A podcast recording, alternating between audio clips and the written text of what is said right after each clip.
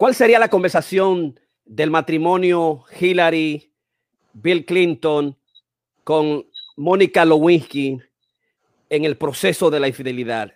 ¿Cómo se haría una conversación? ¿Cuál es el proceso que pasarían los seres que se aman y que de alguna manera han pasado por los cuernos, por mentir, por engañarse a uno mismo?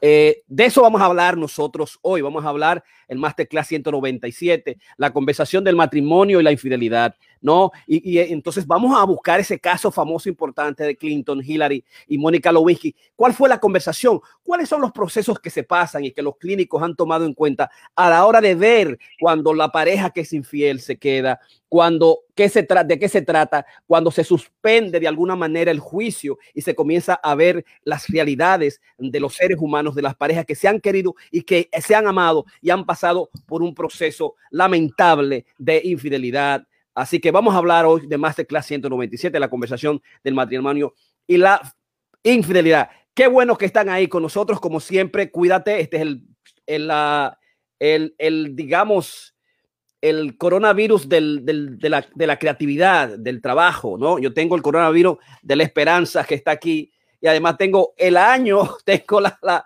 la, la digamos, la, la, libra de grasa que me está haciendo, este, toda la comida que he comido, he aumentado 7 libras y esta es la libra de grasa que la tengo siempre aquí como, como modelo. Y obviamente cuídate en este proceso, digamos, eh, terrible del coronavirus, cuídate, creamos nosotros a lo que es el co-crea creativo, una fórmula para hacer un millón de amigos felices y lo estamos haciendo con nuestro trabajo, con nuestra experiencia profesional, con los temas, con los masterclass cada día, lunes a viernes ocho y media noche con Ramón Blandino y Karina Riekle, que ya están aquí en el estudio y preparados para comenzar. La dinámica es, Karina comienza, sigue Ramón y yo doy el jaque mate. Así que buenas noches, ¿cómo estás, Ramón? ¿Cómo te encuentras? Te veo preocupado, ¿qué es lo que pasa por ahí?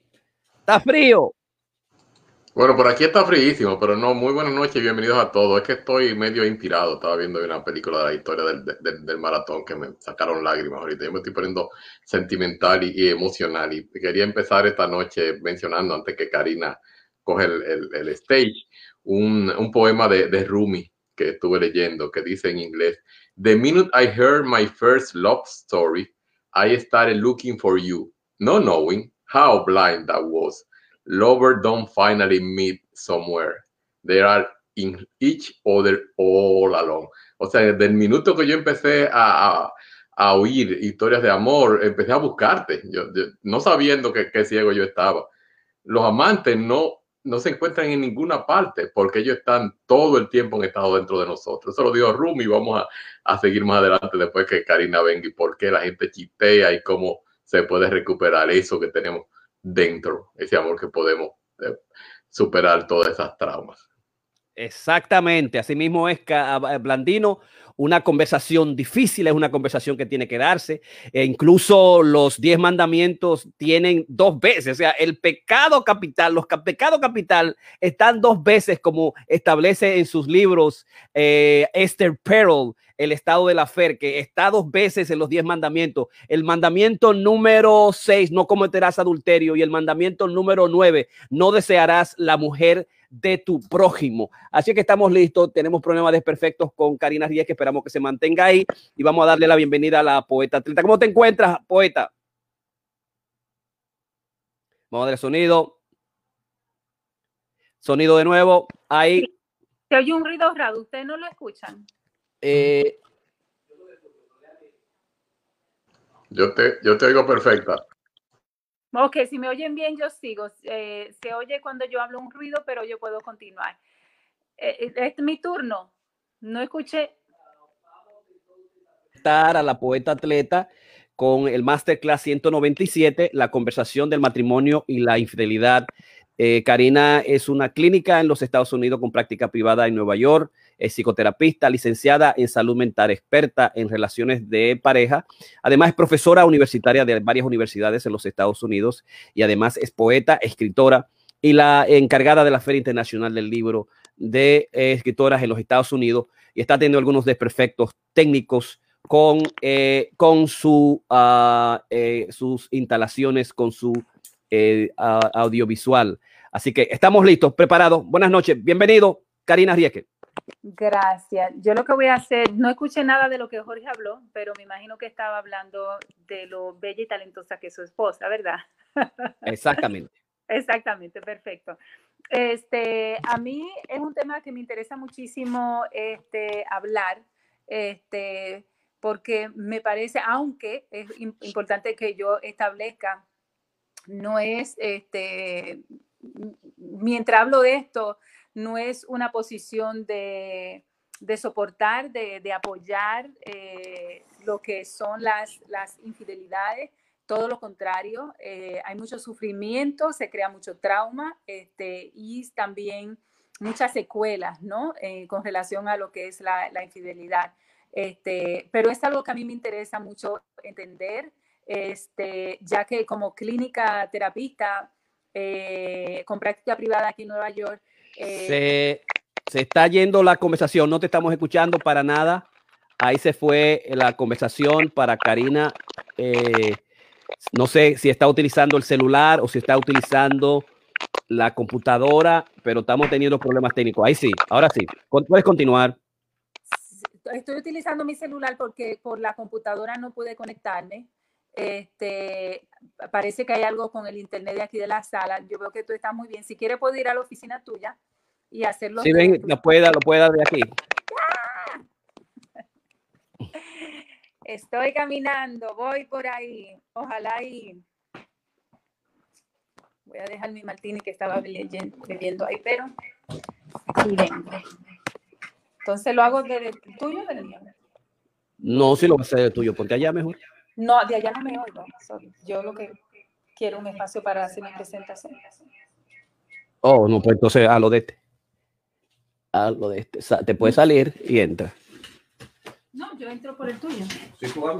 Ok. Entonces, Ramón, estamos en charge.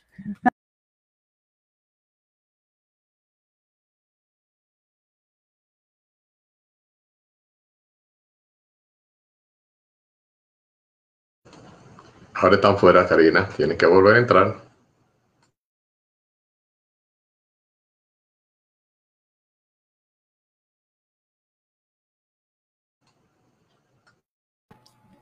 Technicalities, my people. All right. So, yo aquí no le pongo la mano a nada. Este, eh, como decía anteriormente, no es un tema, eh, no es algo que ni promuevo, este, no apoyo pero tampoco, eh, pero sí me interesa mucho como terapista poder entender realmente, este, ya que es algo donde nosotros... No hay problema. Ok. Ya. Chévere. Como decía nuevamente, no es un tema, este es algo que a mí me interesa mucho, el estudio, la investigación de esto, ya que soy de la que creo que hay mucho daño, hay muchas secuelas, eh, este, se crean muchos trastornos este, y se desarrolla lo que nosotros conocemos como mucho PTSD, este, por realmente lo que es... Eh, estas hazañas eh, que, en momento pueden ser muy eh, llamativas. Este, y como dicen nuestros expertos, Steve Perel es una de ellas, le da un significado a tu personalidad y a tu vida, que es realmente lo que la gente busca a la hora de relacionarse con una persona en una relación eh, extramarital. entonces, tras lo que a mí me interesa muchísimo realmente es de alguna forma entender el proceso. Jorge, yo creo que yo te voy a quitar esto porque me gusta tu silla. Estoy enamorada de tu micrófono. Ramón. Eh, y me encanta mucho eh, el panorama que da tu oficina. Así es que quizás yo deba de... Y me oigo como más linda, ¿verdad, Ramón? Me oigo como más, la voz más, más chula. Así es que quizás los viernes me toque a mí hacerlo desde aquí. Eh, creo que aparentemente eh, lo que nosotros pensamos es que hay mucho de, lo que es el engaño y la mentira que lo que nosotros realmente podamos este, entender. Eh, son muchos argumentan eh, que hablar de la infidelidad es una forma de promoverla, este, pero todo lo contrario. Dios mío, pero es que aquí está todo, sonando todo. Este, pero no es así, yo siento que es todo lo contrario. Eh, ya sea que tú estás en una relación o no, ya sea que te han engañado o tú hayas engañado, ya sea que tú conoces un familiar, ya sea que un amigo, de alguna forma yo siento que nuestras vidas están, eh, se afectan este, por las secuelas de lo que son una infidelidad este, ya sea que la experimentes tú eh, directamente o no. Eh, todos conocemos de alguien eh, que se le está engañando en el momento o que se le ha engañado o que hay una mentira ¿no? en, el, en el proceso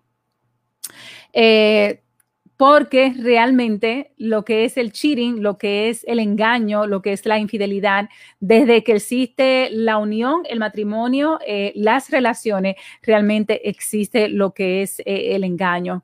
Eh, y quizás si tú no eres una persona que se ha visto afectada por esto, este, date un golpe en el pecho, porque realmente eres de las únicas que quizás existan que no se hayan visto de alguna forma afectada eh, por lo que es una, por lo que ha sido una, infidelidad. Eh, entonces, sea, de acuerdo a un estudio que se hiciera en el 2004, 63%, según este estudio que se hiciera, un estudio internacional que hicieron, un 63% de los hombres eh, reconocieron haber participado en algún tipo de infidelidad y un 45% de las mujeres dijeron haber sido parte de una infidelidad, aunque sea una vez en su vida. Este, y eso a mí me parece, eh, no me parece alarmante, pero me parece interesante que nosotros eh, sepamos. Eh, y eso solamente refleja lo que tienen la fortaleza, este, quizá la desfachatez, quizás la... Ah, la honestidad de decirlo este, y venir limpio, ¿no? Que lo que se cree que muchos más este, pueden estar realmente eh, no diciendo exactamente la verdad. Eh, y la, verdad es que este, el, concepto de la infidelidad cambia. Se fue el sonido, Karina, se fue la, tu imagen. ¿Tú, ¿Tú no me ves, Ramón? Ahí se fue de nuevo. Ramón está viendo. Yo, yo la estoy viendo, yo la veo bien y la veo bien. Ah, sí, es la sala, Jorge, donde tú estás. Por eso el problema no era yo, era, era la. Está bien, bye. ok, si me deja, si no me interrumpes, quizá yo pueda terminar. Jorge se frizó. Ok, yo voy a continuar. Este, so, el concepto de lo que es la infidelidad ha cambiado y sigue cambiando. Este, en la, medida que nosotros estamos hablando y haciendo esta presentación, es algo realmente que se va y se sigue redefiniendo con los nuevos cambios que nosotros seguimos este, experimentando. Eh, tengo que limpiar mis lentes.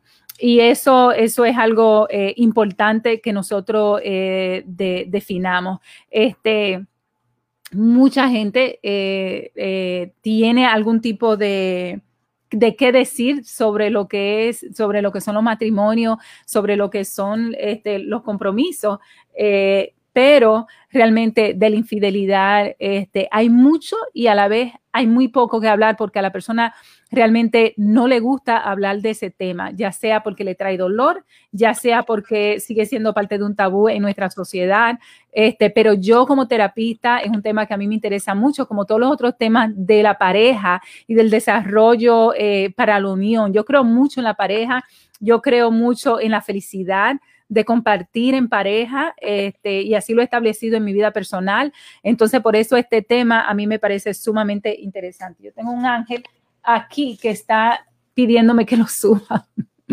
Eh, entonces, el hecho de que vivimos en una era, tú quieres hablar, mi amor, él quiere hablar, que vivimos en una era este, totalmente digital, trae realmente a relucir aquí trae realmente a relucir este, nuevas oportunidades en el ámbito este, y crea realmente una zona gris, este, no negro eh, blanco, sino una zona gris eh, con relación a lo que es la infidelidad y el mundo realmente que se traza alrededor de ella. Eh, hay muchos que mantienen eh, aplicaciones de dating, este, eh, que le dan, donde le dan muchos likes. Hay gente que mantiene selfies, hay gente, ¿no? Que de alguna forma venden su imagen a través de fotografías, selfies que te tiran. Hay otros que lo mantienen por vía de Instagram, este, y, tratan también de mantener una personalidad este, coqueta en el proceso, ¿no? Eh, y muchos dirán, bueno, ser coqueto es parte de mi personalidad, no tiene nada que ver con cheating, pero es una de las herramientas que realmente se utilizan para tú este, coquetear, para tú realmente resaltar esa parte de tu vida que te da mucho excitement al final del día. Eh, según los estudios y los expertos en el tema, eso es lo que dicen, el hecho de cómo la infidelidad realmente te hace sentir no hace sentir realmente bella, no hace sentir atractiva, no hace sentir este, gustosa, no hace sentir este, sexy, donde muchas veces esa, este, al menos que usted esté casada con, con mi esposo, y si hay esa dinámica, porque a mí sí me hace sentir muy querida y muy bella, realmente en todo momento, este, usted carece de realmente de sentir ese, esa tensión que tú necesitas sentir. Una de las cosas que a mí siempre me ha llamado la atención del esposo mío es que no importa que yo le diga, que le pregunte, mi amor, ¿cómo me veo? ¿Me veo bien? ¿Cómo me quedo? Preciosa, tú eres la mujer más bella. Entonces, de alguna forma, eso mantiene el ego que uno necesita sentir y, a mí me encanta que mi pareja eh, pueda pueda hacerme sentir bonita, ¿no? Y que realmente eh, para mí eso es importante eh, porque por lo menos en la dinámica que nosotros tenemos, la belleza, está muy ligada con la inteligencia, con el dinamismo, con lo que es eh, tu personalidad, con lo que es este, ese, ese deseo de crecimiento personal que viene, ¿no? Con, con todos los atributos físicos que se pueda o no se pueda tener. Este, otro de los instrumentos que se utiliza mucho es la computadora, el iPad, lo que es Facebook, Instagram, todos los, eh, inclusive hay forma de tú comunicarte a través de esos medios, que a mí me sorprendió mucho. Yo no sabía que la gente podía chatear este, a nivel personal por Instagram. y eso eh, a mí me parece, es decir, todo eso secreto, hay gente que cuando están en el mercado realmente lo descubren, ¿no? Nosotros sabemos de Facebook y lo que es Messenger, ¿no? Que tú puedes hablar ahí en privado, pero que hay otros mecanismos, inclusive el WhatsApp tiene forma de tú eh, promover tu imagen, de tú poner fotos bellas, de tú cambiar lo que es tu profile, de tú chequearle el profile a otra persona. Un montón de lo que yo siento son realmente eh, cosas interesantes, ¿no? Que se utilizan. Este, ¿Por qué la infidelidad, no es tan simple como, como lo que yo estoy tratando de hacer aquí, ¿no? Verbalizarla, este, comentarla, ridiculizarla, este, y, de alguna forma hacerme parte de esa trayectoria. Este, realmente no es tan simple la, eh, lo que es la, la infidelidad. Este, nosotros siempre pensamos que es algo que le pasa a otra persona, eh, que es algo muy ajeno a nosotros y que es algo que nunca nos va a pasar a nosotros. Este, y quizá, quizá yo voy a ser el deal breaker de ese pensamiento, porque yo soy de la que cree que hasta en las mejores familias y en las mejores relaciones, y hablo de relaciones donde hay vida sexual activa, este, y donde hay este, mucho amor y mucho respeto pueden existir y han existido lo que son la infidelidad, ¿no? No hay un parámetro de una relación mala es equitativa a lo que es una infidelidad. Yo te puedo buscar muchas relaciones que son sumamente malas, tóxicas, sin embargo, no hay lo que es infidelidad. Este, te puedo buscar relaciones donde no existe amor y eso no equivale a una infidelidad. Entonces, eso es importante que no lo que nosotros lo establezcamos porque realmente no hay un patrón de la relación que pueda ser equitativo a, lo que sea o, lo, que pueda prevenir una infidelidad. Ahora, sí hay características personales nuestras, individuales, que sí pueden ser eh, una forma de predecir dónde va a haber este, una infidelidad. Eso sí me parece mucho más, más, interesante y más nosotros que somos terapistas sabemos que es un asunto mucho más individual eh, yo siento que un asunto de lo que es la estructura de un matrimonio. Este, Hay personas que quieren tener un matrimonio totalmente abierto eh, con relación a traer al tercero, a traer a un amante, a traer a, a esa ilusión o a traerle a un erotismo, ¿no? Y traerlo físicamente, ¿no? Nosotros los terapistas promovemos traer al tercero pero traerlo en imaginación, traerlo en, erotismo con tu pareja, poder hablarlo, poder este, erotizarse con un tercero, ¿no? Eh, hipotéticamente, ¿no? En, en, la imaginación, no traerlo físicamente, pero hay personas que piensan que traer un tercero a la relación físicamente es una forma de tú este, contrarrestar lo que son los deseos de chirial. Este, y yo no creo que eso realmente tampoco sea muy cierto, ¿no? Porque los estudios, lo que nosotros hemos demostrado en este podcast, realmente han demostrado es de que hasta las relaciones abiertas realmente eh, se da lo que es la infidelidad y se da lo que es eh, el engaño dentro de estas relaciones. So, es muy difícil poder nosotros eh, predecir y también predecir lo que puede ser una relación este, eh, que va a ser tumultuosa con relación a, lo que es la, infidelidad. Este, nosotros, este, eh, el otro punto que yo quería traer y establecer, eh, no hay una forma de nosotros sentirnos seguros dentro de una relación. Y yo siento que eso puede ser el gran error de muchas personas que tienen relaciones y es esa seguridad. Este, y además no es algo que yo creo que debería de interesarle a una relación, esa gran seguridad donde tú sientas que primero muerto que, un chireo. Este, eh, porque realmente eso quiere decir que tú vas a decir que nunca te puede pasar a ti. Y eso es también un error. Hay personas que cometen chireo porque es parte de lo que es la característica eh, que define tu personalidad y eso nosotros sabemos cuando es caracterológico. Ahora, hay parte de un chireo que es totalmente circunstancial, eh, donde todo el mundo se puede de alguna forma este, ver involucrado. Yo siento que hay muchas cosas que se tienen que hacer como pareja, hay mucha transparencia que se tienen que establecer dentro de la pareja, este, para que la parte circunstancial realmente se pueda eh, minimizar.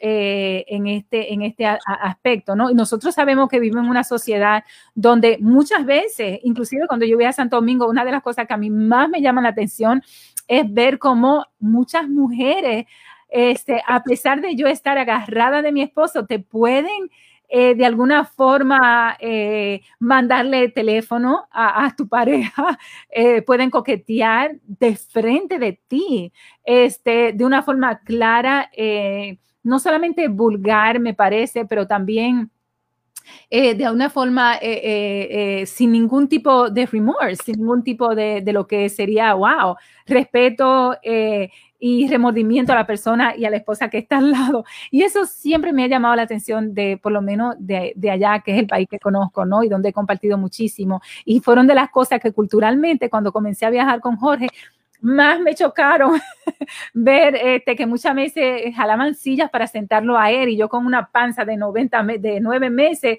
a mí me dejaban parada. O ver como en algunas ocasiones pasaban teléfono por detrás mío. Es decir, todas esas... Eh, ese ruido, como yo le llamo, dentro de lo que son las relaciones. Eh, yo siento que eh, de acuerdo con lo que es, que yo siempre la menciono, Steel Perel, ella dice que lo que es la infidelidad eh, eh, no es solamente una búsqueda de sexo y no es un intercambio de sexo que se quiere, es más bien, y acuerdo a ella, es realmente, es encontrarte a una parte de tu ser esa es la búsqueda que quiere la, persona que chirea. Esta es una persona que ha escrito y es una de las investigadoras más importantes con relación a lo que es eh, el chireo. Y ella explica eso en detalle en los libros que ella tiene, donde ella dice exactamente, la infidelidad es una búsqueda, más que una búsqueda de sexo, es una búsqueda por lo que es tú eh, búsqueda de tu propio ser, tu voz, este, de, eso que te hace sentir bien, de eso que de alguna forma tú has perdido, este, y de ese erotismo que realmente te hace sentir tan, tan vivo. Eh, y no es algo que una gente debe de buscar en las afueras, sino más bien es una búsqueda interior. Este, y eso es algo que yo he plantado, eh, planteado anteriormente en las diferentes presentaciones que he hecho.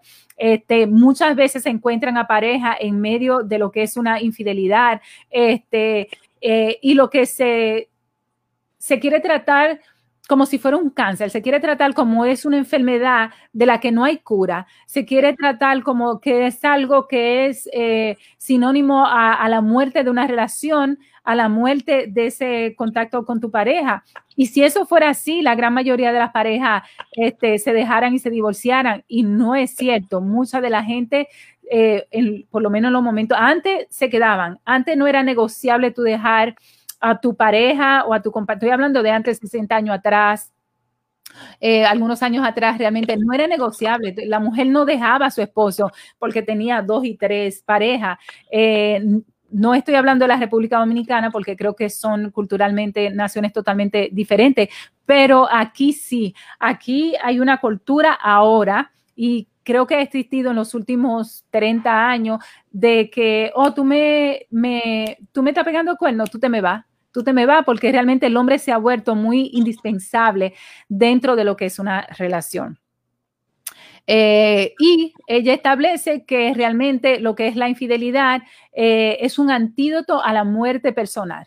Realmente ella trabaja a nivel individual este, y es una búsqueda por no dejar morir eso que tanto define lo que es tu, tu, tu coqueteo, lo que es ese eso que todos tenemos donde queremos realmente sentirnos vivos. Entonces, por eso ella dice que más que ser este, una búsqueda sexual y erótica, es eh, una búsqueda y es un antídoto a no morir este, en vida.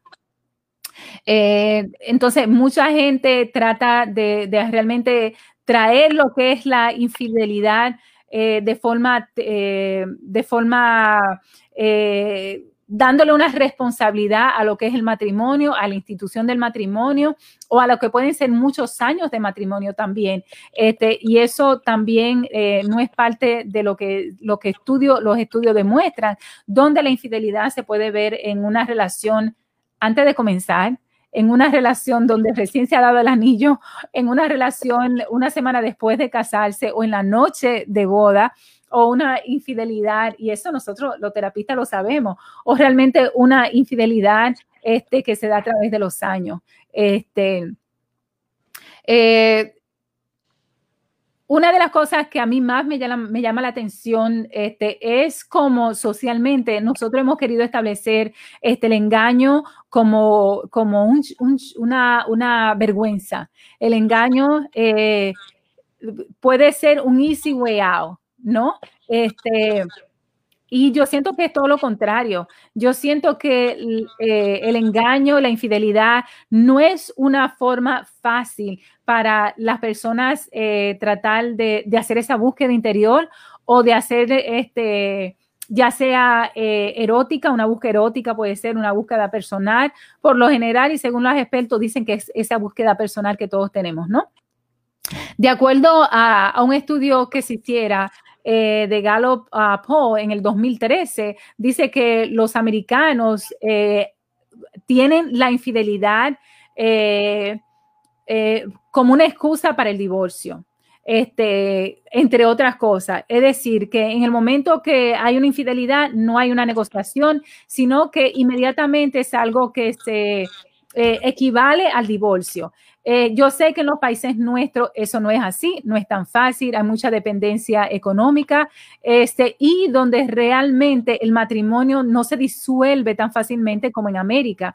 Aquí nosotros entendemos y sabemos que, que lo primero que te dicen a ti dentro de una infidelidad, tú tienes choices tú puedes elegir. Este, y hay mucha vergüenza cuando la mujer decide quedarse con su pareja en, el proceso de un engaño.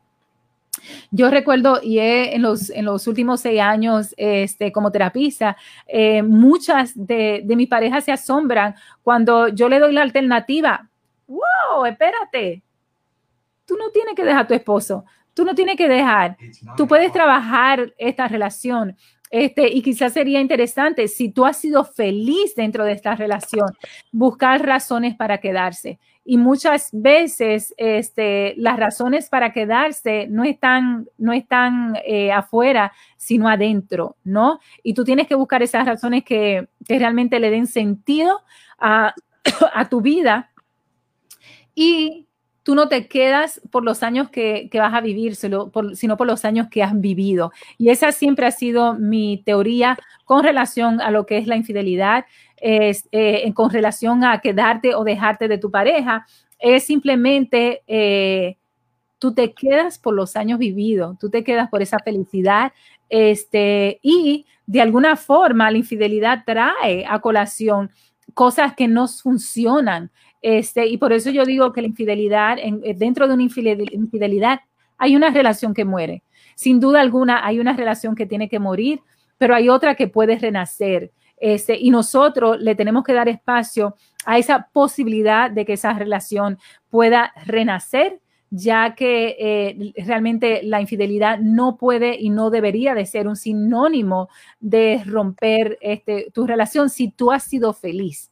Este, yo siempre creo que hay buenas excusas este, y hay grandes excusas para tú dejar a una persona, este, y si la excusa es que tú no, y si la excusa tiene que ser una infidelidad porque tú no has sido feliz dentro de la relación, bueno, es una muy buena excusa para tú eh, eh, tomarla, embrace it, para tú eh, fortalecerla en un momento de crisis, ¿no? Pero realmente yo siento que hay muchas cosas que sí se pueden trabajar dentro de lo que es una relación. Eh, hay, una, eh, hay una terapista también muy, muy importante, este, el Dr. Stringer, que ella también creó el Marriage, uh, Marriage uh, and Relationship Therapist uh, Love It. Y ella lo que dice es, ¿Qué es lo que pasa con una pareja cuando hay una infidelidad? ¿Y cuáles son las cosas que pasan y por qué pasan? Ella describe cosas que a mí me parecen que son sumamente interesantes. Primero, ella dice que hay mucho, eh, mucho dolor, mucha rabia. Entonces, la primera característica que ella define dentro de una infidelidad es la rabia. Eh, hay mucha desconfianza dentro de la relación. Eh, y también mucha vergüenza dentro de la relación. Eh, yo sé que hay muchas, yo conozco de muchas parejas donde ya sea a la que le pusieron el cuerno o el que pega el cuerno, no quieren que se sepa, porque de uno o de otro hay mucho eh, blame, mucha culpa que la gente se hace. Hay otras cosas también que ella dice que se, que se desarrollan a través de una infidelidad. Y estas son las cosas que yo siento que se desarrollan, que si no se trabajan, son las que realmente terminan matando la relación, que es la venganza. Este, y nosotros sabemos mucho eso. Eh, la, la infidelidad muchas veces se utiliza como una forma de venganza, de retaliación a, no solamente infidelidades este, que se hayan cometido, pero también a infelicidades que también se hayan cometido. Eh, también se cometen por celos. Este, eh, hay personas que son tan, tan celosas que terminan teniendo infidelidades primero que la pareja a la que ellos celan. este, porque es una forma eh, realmente de celos eh, que tú retomas este, y que tú quieres ser infiel porque tú estás segura que tu pareja fue infiel y yo le voy a pegar los cuernos porque él me fue infiel. Entonces hay mucha gente que retoma eso, este, lo cual también puede ser devastador, no solamente para la pareja, sino para la misma persona que retoma esa actitud, esa actitud. Eh, lo otro que se hace es también una, una victimización dentro de lo que es este, esto. Y la victimización es muy, muy peligrosa porque la victimización tú la ves 20 años después que la persona se sigue siendo víctima de, de, haber sufrido una infidelidad. Y yo soy de la que digo, óyeme, si tú sufres tanto y estás jodiendo tanto, déjate de ese hombre este, o déjate de esa mujer, pero no comienza un proceso de martirización, de victimización, donde realmente la gente lo que se ve es bien ridícula, este, hablando y fortaleciéndole el ego a una persona que ha cometido una infidelidad. Yo siento que si tú decidiste quedarte con un hombre que te pegó los cuernos, deja el maldito cuerno ahí, deja esa conversación ahí, pero no te pases 20 años, mira, taquitaca, taquitaca, taquitaca, taquitaca, este, y traluciéndosela y diciéndola y amargándote y victimizándote en el proceso, porque eso a mí me parece de muy, muy mal gusto y también de voy a decir algo, pero también de muy poca clase. Es decir, si tú te quedaste con tu hombre, mira, trabaja tu terapia, vete donde tu terapista, trabaja todas esas angustias, todo ese miedo, todo ese dolor, este, pero dale un break, porque realmente lo que lo único que uno hace es este algo que sucedió y yo siempre lo digo que sucedió en un momento, tú lo alargas por 20 años, tú lo alargas por 10 años, lo alargas por un año y eso me parece bien injusto para todos los que están involucrados. Este, el hecho que nosotros hablemos esto hace que nosotros realmente lo entendamos. El hecho que nosotros lo hablemos puede hacer que evitemos este, lo que es esto. Eh, muy, muy poca gente entiende lo que es la infidelidad. Este, muy poca conversación se hace de lo que es la, infidelidad. Este, pero una Steel Perel, que es la, que, la terapista que yo le digo a ustedes, investigadora en este tema y es realmente la que sabe mucho de este tema, dice que realmente no hay tal conversación. Ella dice que realmente no se establece una conversación eh, de ningún tipo con relación a lo que es el engaño y la mentira.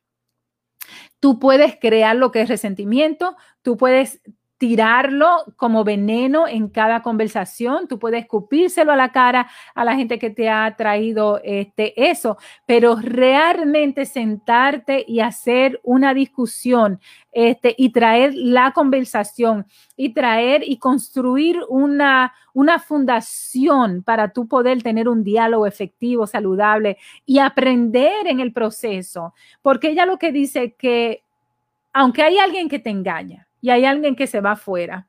Al final del día es un reflejo de dos que están en una relación, que no es un reflejo de uno. Que cuando tú hablas, por ejemplo, voy a mencionar un hombre que ha cometido una infidelidad y tú le preguntas y tú indagas y tú quieres conocer esa búsqueda interior, eso de que hablamos, eso que pasa, tú te vas a dar cuenta de que hay muchas cosas que se quedaron no dichas que se quedaron, eh, que solamente se le puede culpar a él del chireo, pero realmente eh, la mujer no le ponía atención que la mujer este, no lo atendía sexualmente, es una de las grandes quejas que nosotros vimos y que el estudio también demuestra. Este, no sentirte, una de las cosas que yo tenía una conversación, conversación ayer con una de mis pacientes, donde yo le decía, ella no entendía la importancia de hacer sentir al hombre atractivo. Y ella dice, ese no es mi rol.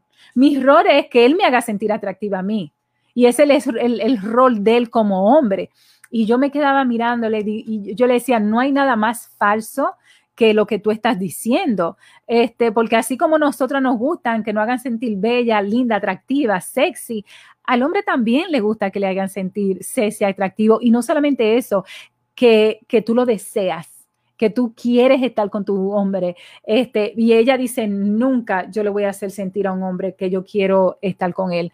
Y eso a mí me pareció realmente épico, como diría una amiga, este, porque realmente son una de las, de las, eh, del breakdown, una de las consecuencias este, que están atadas a lo que es la infidelidad. Así es que con esta presentación yo termino eh, eh, lo que es esta gran discusión que me interesa mucho es realmente abrir la discusión. Y como yo dije anteriormente, realmente no es una discusión que te va a llevar a resultados, pero yo siento que es igual que la sexualidad. La sexualidad eh, es, es una conversación que se tiene que dar. Nosotros tenemos que hablar de lo que es la sexualidad, de lo que hace una pareja sólida, fuerte, viva eh, dentro de un matrimonio y cómo tú puedes realmente eh, reforzarla este, y avivarla cotidianamente, especialmente en una relación de altos, eh, de grandes años. Así que yo me retiro de la silla de Jorge y me voy a mi sala. Muchísimas gracias a la poeta, metapoeta Karina Rieke por su presentación, utilizando los múltiples estudios digitales que tenemos nosotros a disposición, la modernidad, la tecnología, cómo la tecnología realmente ha cambiado todo. Deja quitarme de allá que ya no estoy ahí. Y entonces, qué bueno que están ahí presentando, como siempre, una discusión que le encanta mucho a la gente. La gente participa mucho, hace muchos comentarios, que es Masterclass 190 y 100. Estamos casi en los 200, señores. Faltan tres, la conversación del matrimonio y la infidelidad. Así que vamos a darle chance al experto en pareja y a Ramón Blandino, que ya se encuentra con nosotros, psicoterapista importante, al coach. Así que tiene usted la palabra. Sí, claro, estábamos, eh, estaba escuchando algunos de los conceptos que presentaba Karina y, básicamente sí, estamos hablando de lo mismo. O sea, eh, una situación eh, de infidelidad en una, en una pareja básicamente es, es, es algo que tiene que ver con, con digamos, con la, la, la, pérdida que, que, existe ya por la, básicamente no, la, pareja queda severamente dañada porque ya no hay, digamos, esa esa capacidad de creer en el otro. Ya se ha visto como que la, relación eh, se, ha roto. Sí, muchas veces existe eh, la posibilidad de, arreglarse, pero hay que trabajar mucho. ¿Y por qué? Como decía Karina, muchas de las cosas por las cuales las personas simplemente eh, son infieles, bueno, es que muchas personas nunca han tenido la intención de ser fieles, sobre todo los hombres. Hay hombres que, que es, orgánico en ellos no creer en la monogamia. O sea, el hecho de que tengan una pareja eh, eh, no implica que ellos pretendan quedarse en una relación con una sola persona. Son eh, sobre todo, como digo, los hombres de machistas, como si se quieren, de nuestros países de, herencia africana, hispana, hispano-africana, pues tenemos mucho ese tipo de cosas como que, que el hombre tiene la capacidad de, tener múltiples parejas. Eh, esto eh, está cambiando aquí, por ejemplo, en los países más, digamos, no más avanzados culturalmente, sino donde la, donde la mujer ha tomado una posición de, de, mayor preeminencia. Y, y, como le digo, pero siempre ah, eh, en, uno de los miembros, pues ha, habido miembros que nunca han tenido la intención de ser feliz. Yo he visto mujeres también en esa misma posición. Que mire, no, yo me casé con este hombre y, y, y, yo lo quiero, pero no, yo no estoy seguro de que me voy a quedar con él para siempre, porque yo me canso. Eh, ahí viene entonces la otra, que sería la insatisfacción de la pareja. Muchas veces la, las parejas se sienten por alguna situación insatisfecha después que pasa esa luna de miel. yo no escucho de aquí. Eh, está, no está escuchando. ¿Tú la escuchas? Ah, ok. Perfecto.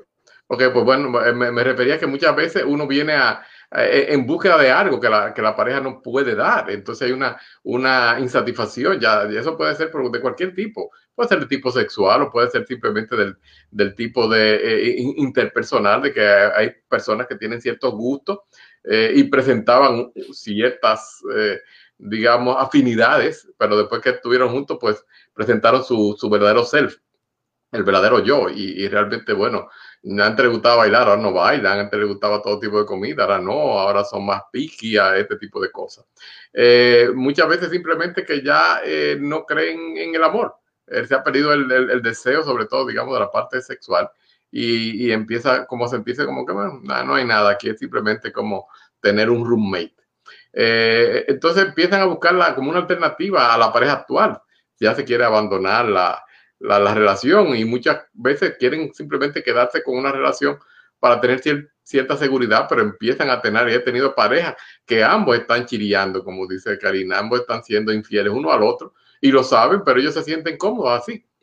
Mantienen un estatus social, un estatus económico y cada quien tiene por su lado su, eh, digamos, su paramor, como dicen aquí.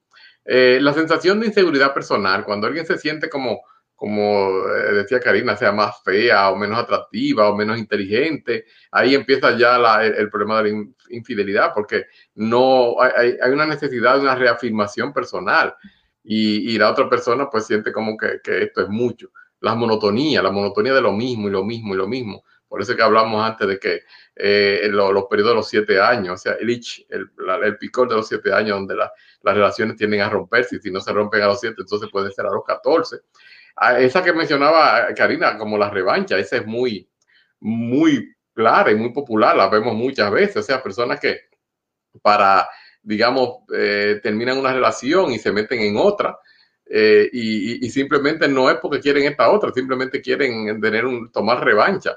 Y Jorge creo que dijo una, una noche anterior que hay personas que piensan que, bueno, un clavo saca otro clavo, pero sí, muchas veces los dos se quedan adentro y ese es un problema. Inestabilidad emocional, simplemente que la, tienen personalidades eh, inestables, traumas infantiles y ese tipo de, de, de, cosas. Entonces, ¿cuáles son las la, la alarmas que uno ve en esto? Es que cuando tú notas en tu pareja que hay unos cambios en las rutinas diarias, que el, el, estado de ánimo está siempre como alterado, que eh, siempre por cualquier cosa empiezan discusiones, lo ve que se está aislando emocionalmente de su pareja, no hay comunicación. Ya los intereses no eran los que tenían antes. Por ejemplo, antes le disfrutaban la música, las opiniones políticas, la literatura, la lectura, y de, repente pues ya eso no le gusta. La falta de transparencia, de no permitir, por ejemplo, ver el teléfono, no tiene la clave de la computadora, este tipo de cosas. Y de repente, pues eh, uno dice, ¿qué, qué está pasando aquí? Eh, el exceso de privacidad por ejemplo, eh, tengo que salirme a, afuera a fumar un cigarrillo y a hablar por teléfono porque eh, eh, tengo una, relación por, fuera. Estos son también uno de los síntomas. Eh, la reacción negativa de la pareja cuando eh, se, le, se le visita de una manera imprevista, o sea que si tú llegas más temprano a la casa, la otra persona como que se asusta y se sorprende, eso puede ser un, un problema. La, la, ¿Qué te puedo decir también?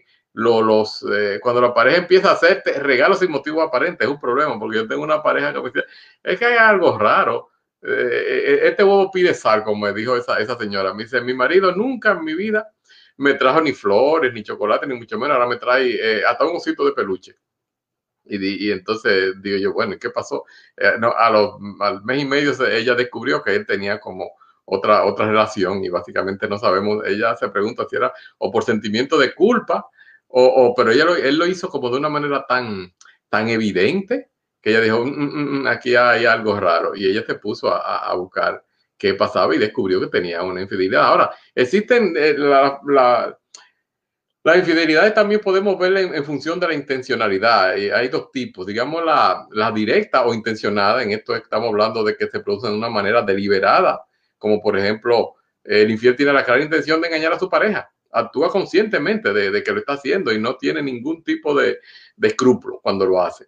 Y existe también la infidelidad indirecta o inintencionada, cuando no existe una intención realmente de ser infiel, simplemente te conoce con una persona y esa persona como que te, llega y, te siente cómoda y empieza a hablar como esta. Y, claro, de ahí bien tendríamos que ver entonces cuál sería la función o la naturaleza de la, de la infidelidad y, y, si, si, es del tipo, digamos, sexual en este tipo, pues evidentemente se ha llegado a, algo más profundo. Incluso si no existe la, la penetración o las relaciones sexuales eh, que, que, impliquen un contacto físico o íntimo, eh, eh, existe la infidelidad porque ya están haciendo, digamos, o, o, sexo virtual o simplemente están masturbándose con la otra persona en la mente y ese tipo de cosas. Hay la que no es sexual Simplemente tú tienes fantasía con esa persona de que es muy intelectual, de que es muy buen mozo, de que es muy bella. Eh, eh, es, es, algo como platónico, no implica sexo, pero sigue siendo una infidelidad porque tú estás, eh, tu mente está siendo ocupada, digamos, en, una relación con una tercera persona. Y, y por supuesto que, que, que, estamos, ahora estamos teniendo que ver en función de qué medio se utiliza porque antes simplemente estábamos hablando de la, de la infidelidad de tipo física, cuando la, la, las personas se encontraban por, por eh, eh, eh, en, en, un callejón, en una discoteca o en algo, pero ahora no, ahora con las capacidades de, online o virtual, pues la tecnología ha hecho que, que, pues, se pueda hacer así. Eh, muchas veces tenemos que entender que las la funciones que, de, la, la, de la infidelidad implica situaciones emocionales. Por ejemplo, hay algunas que tienen simplemente una gran involucración emocional donde la persona tiene una conexión con esa otra persona con quien está siendo infiel, es un fuerte vínculo. Y otro simplemente es el impulso. Tú te vas a, con unos amigos a un bar y, y, y, ves a una tipa y la tipa te gusta y tú simplemente tienes un deseo, un impulso, un deseo de satisfacer un deseo, eh, digamos, de tipo sexual y bueno, pues, pues, pues lo, lo hace. Eh, en, función de los motivos, por qué se origina, que era lo que estábamos hablando, pues muchas veces diríamos que es por una situación sustitutiva. En, en ocasiones la infidelidad se produce como una manera, digamos, de, de suplir las carencias que existen con tu pareja. Cuando tú no puedes encontrar lo que, lo que estás buscando, y muchas veces dicen eso, que realmente cuando las parejas son infieles, eh, con excepción de aquellos que habíamos dicho que sean por naturaleza infieles, es porque están buscando lo que no encuentran en su pareja. Muchas veces yo he tenido parejas en las que tengo que decirle a la, a la, a la, esposa, bueno, pero es que tú no, tú no te arreglas, tú no quieres nunca estar con él, tú no quieres eh, tener sexo. Bueno, entonces la persona lo está buscando fuera, ¿cómo, no? La parte, digamos, la otra, digamos, sería la hedonista. En estos casos, el, el, infierno está movido por una carencia en su relación, sino simplemente porque le apetece, porque quiere tener algo que, que, que, él, mismo se gusta o ella misma se gusta y, y necesita como eso. Otro simplemente por adición. Hay personas que sencillamente no pueden controlar sus, sus impulsos, estas sean sexuales o no. Y estas personas, pues nada, tienen como esa adición a que tienen que, que tener muchas, muchas relaciones, que tienen mucho que ver con, con, situaciones dinámicas que nosotros los psicólogos y sobre todo los que tenemos eh, formación psicoanalítica o psicodinámica, pues entendemos por qué hay como esa, esa necesidad. Eh, otras veces simplemente es por, por, una situación de salida. Hay personas que utilizan como la de escape, si se quiere, que utilizan la infidelidad como una manera de terminar una relación. Ya ellos quieren simplemente salirse de, de, esto. Desde el punto de vista del, del, cheating, entonces, bueno, eh, eh, como diríamos, esto es un mecanismo psicológico en el cual básicamente se, se envuelve una serie de, de dinámica de, de, tipo sexual o no. Y en esta básicamente eh, es lo que dirían los, los cuando uno llega a este momento con su pareja en el que ya uno no, no se siente eh, confortable, es The Dark uh, eh, Night of the Soul, digamos la, la, la, noche oscura del alma, donde ya básicamente nada te, te, está, te está llenando. Uno, nosotros los, los yugianos vemos la, el, la, la, unión, el, el, el, el, el hierogamos, que sería la, la, la, unión espiritual sagrada en matrimonio. Y esto es un tipo arquetípico. Esto no solamente se da eh, en, términos de una, de una pareja, sino también se está hablando en términos, digamos, de, de la iglesia y Cristo, donde eh, eh, la iglesia es, la, es, la, pareja de, de Cristo o, la luna es la pareja de, de, del sol y este tipo de cosas. Es una cosa más, más alquímica, que, que es lo que hemos, siempre hemos hablado. Evidentemente a Jung se le critica, Carl Jung, que él fue infiel con, en varias ocasiones él siempre decía que, que, no, que eso era simplemente parte de su ánimas y ánimos, o sea, tenía una parte eh, eh, femenina y todo, lo tenemos, una parte femenina y una parte masculina en, en, nosotros. Entonces, estamos muchas veces teniendo esa búsqueda, esa búsqueda la tenemos que buscar fuera, pero la, la, la parte más importante sería la, la integración, que podamos encontrar, porque como decía Karina, muchas veces el, lo que estamos buscando fuera no está fuera, como yo decía al principio en ese poema de, de, Rumi, que realmente uno se la pasaba buscando eh, eh, eh, todo el tiempo, y, vuelvo y lo repito, o sea, eh, en el minuto que yo estaba pensando en cuál sería mi primera historia de amor, empecé a buscarla por todas partes, sin saber que, que ciego estaba. Los, eh, los amantes no se buscan eh, en ningún sitio están dentro de nosotros mismos. O sea, si nosotros tenemos esa capacidad de, de, de, amarnos a nosotros, como hemos, le digo a muchas parejas, digo, si tú no te, te amas a ti misma, tú no vas a poder amar a nadie. O sea, que uno tiene que amarse a uno mismo, saberse amar para uno poder amar al otro. Y esa, esa unión, esa conjunción, de, de, es, lo que le llamamos el, el matrimonio alquímico, pero con el, el, problema de, del cheating es que hay esa como una búsqueda que nunca termina. Esa persona está buscando esa otro half, la otra mitad de, de uno. Y, muchas veces pues eso no, no, no, aparece, pero tiene una serie de connotaciones, digamos, eh, psicológicas, eh, pero muy, muy profundas, lo que llamamos la psicología profunda. Y estamos viviendo en una, en una sociedad de ahora básicamente donde esto se, se está viendo mucho, como Karina decía, ahora es más fácil el, separarse las parejas y, y, muchas veces lo hacen, a pesar de que desde el punto de vista legal, por ejemplo, acá en, la, en los Estados Unidos, eh, no te permitan que tú te divorcies, sino hasta que tengan un año viviendo separado. Es como una manera de forzarte a que tra trate de tener algún tipo de, de, arreglo. Mientras tanto, allá en la República Dominicana tenemos el divorcio al vapor. Eso es, tú vas con un paquete de billetes en los bolsillos y en una semana tú estás, mira, listo y servido. Está del otro lado, eh, comido y frito para la próxima relación.